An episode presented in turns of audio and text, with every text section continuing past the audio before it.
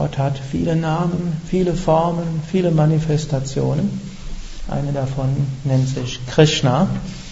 Und Krishna heißt wörtlich der Dunkle, der Geheimnisvolle. Das steht auch dafür, dass Gott letztlich schwer zu beschreiben ist.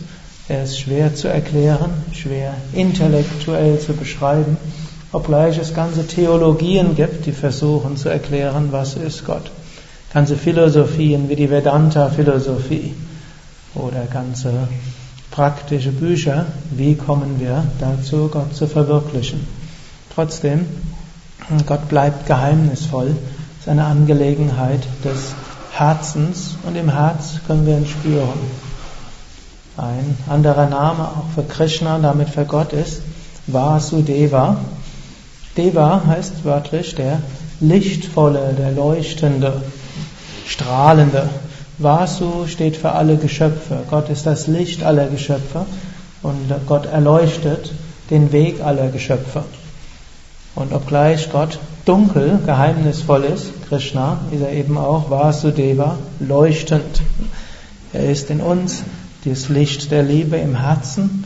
Er ist das Licht der Intuition in unserem Intellekt. Er ist das Licht letztlich, mit dem wir das Göttliche auch überall sehen und erkennen können. Dann ist er Yashoda Baal. Yashoda ist die Mutter von Krishna. Bala heißt der Sohn. Ja, Yashoda Baal, wie wir in dem ewigen Lied gehört haben, heißt Sohn von Yashoda. Und Yashoda in der Mythologie ist die Stiefmutter von Krishna, noch nicht mal die leibliche Mutter von Krishna. Und da steckt auch eine gewisse Symbolik dahinter. Es gibt auch Devaki als die eigentliche Mutter von Krishna, aber die war gefangen genommen worden und im Gefängnis und da hieß es, wenn gesehen worden wäre, dass sie ein Kind geboren hätte, wäre sie umgebracht worden. Lange Geschichte. Jedenfalls hat ihr Mann und der Vater von Krishna dann Krishna kurzerhand, kurz nach der Geburt weggetragen und dann wurde Yashoda, die Stiefmutter, oder man sagt meistens Ziehmutter, das klingt besser, aber letztlich die Stiefmutter, die Krishna dann adoptiert hat. Und das heißt auch, steht auch dafür, viele Menschen, die hier anwesend sind, sind ja nicht jetzt in Indien geboren und mit Krishna aufgewachsen. Und manche sind atheistisch erzogen, manche christlich, manche auf andere Weise, manche eine eher engeren Gottesvorstellung oder weiteren. Und, aber wir können Gott auch zum späteren Zeitpunkt unseres Lebens adoptieren auf eine gewisse Weise. Zwar ist Gott allumfassend, ewig, überall, aber wenn wir uns damit nicht mit, von Kindheit an beschäftigt haben, können wir irgendwann Gott in unserem Herzen adoptieren oder man könnte auch sagen, die Energie von Gott zulassen. Und Gott spielt auf verschiedene Weisen mit uns. Es gibt viele wunderbare Geschichten von Yashoda. Krishna war nämlich nicht einfach nur ein freundliches Kind. Vielleicht im Unterschied zu Rama, eine andere Manifestation von, von Vishnu und damit von Gott. Rama war immer freundlich, immer zuvorkommend und höflich und war eigentlich der, das artigste Kind, das man sich vorstellen konnte. Krishna war das unartigste Kind, was man sich vorstellen kann. Heute würde man vermutlich sagen, er hat unter ADS, Aufmerksamkeitsdefizitsyndrom, gelitten. Er konnte nie still sitzen, hat immer alles Mögliche gemacht. Und so spielt Gott auch mit uns. Immer dann, wenn wir die Vorstellung haben, jetzt sollte doch alles in Ruhe sein, dann wirft Gott wieder alles über den Haufen. Und damit hält er uns auf unseren Zehen, so wie Swami Vishnu, God keeps you on your toes. Gott hält uns auf den Zehenspitzen, dass wir uns nicht zu gemütlich machen. Denn es geht darum, wir wollen Gott erkennen, wir wollen Gott erfahren, wir wollen Gott fühlen.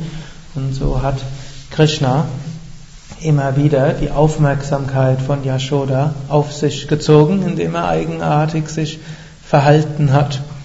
Und Krishna hat so immer wieder Yashoda erinnert daran, dass Gott das Wichtige ist. Nicht diese und jene Pflicht, sondern in dieser Pflicht auch Gott Höhepunkt der Geschichte von Krishna und Yashoda ist schließlich wo?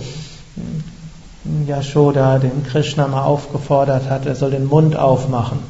Denn Krishna hatte äh, angeblich Schlamm gegessen. Und das darf natürlich ein Kind nicht tun. Und dann sagte Krishna, Mami, ich habe nichts Schlechtes gemacht. Sagte Yashoda, öffne deinen Mund. Und Krishna öffnete den Mund. Was sah Yashoda dort? Zunächst sah sie nur den Schlund, dann sah sie aber das ganze Universum und sie sah das Unendliche und sie sah die Vergangenheit, die Gegenwart und die Zukunft. Sie sah sich in der Zukunft, der Gegenwart. Sie sah die ganze Erde, das ganze Universum. Sie sah den Anfang und das Ende vom Universum und schließlich sah sie die volle Transzendenz. Gut, danach sagte Yashoda, danke, mach deinen Mund wieder zu. Und da steckt auch viel dorthin. Letztlich, wir können Gott im Alltäglichen sehen. Manchmal in etwas ganz Banalem. Viele Eltern können das durchaus sehen, dass man in seinem Baby plötzlich Gott sehen kann. Aber dann muss auch anschließend der Alltag wiederkommen, auch nach dieser Erfahrung der Transzendenz. Ganz banalerweise sagt dann Yashoda, danke, mach den Mund wieder zu. Und so geht das Leben auch dann weiter, wenn wir mal die transzendente Erfahrung gemacht haben. So haben wir in diesem wunderschönen Lied gehört. Ne? Krishna in seinen verschiedenen Aspekten, der unser Herz berührt, um den wir letztlich wir kümmern uns darum, Gott zu verwirklichen. Gott kümmert sich um uns und richtet immer wieder unsere Aufmerksamkeit auf ihn oder kann auch sagen auf Es, das Absolute oder sie, die kosmische Mutter. Jedenfalls das Transzendente, was ich aber immer wieder bemerkbar machen will. Harium Tatsat.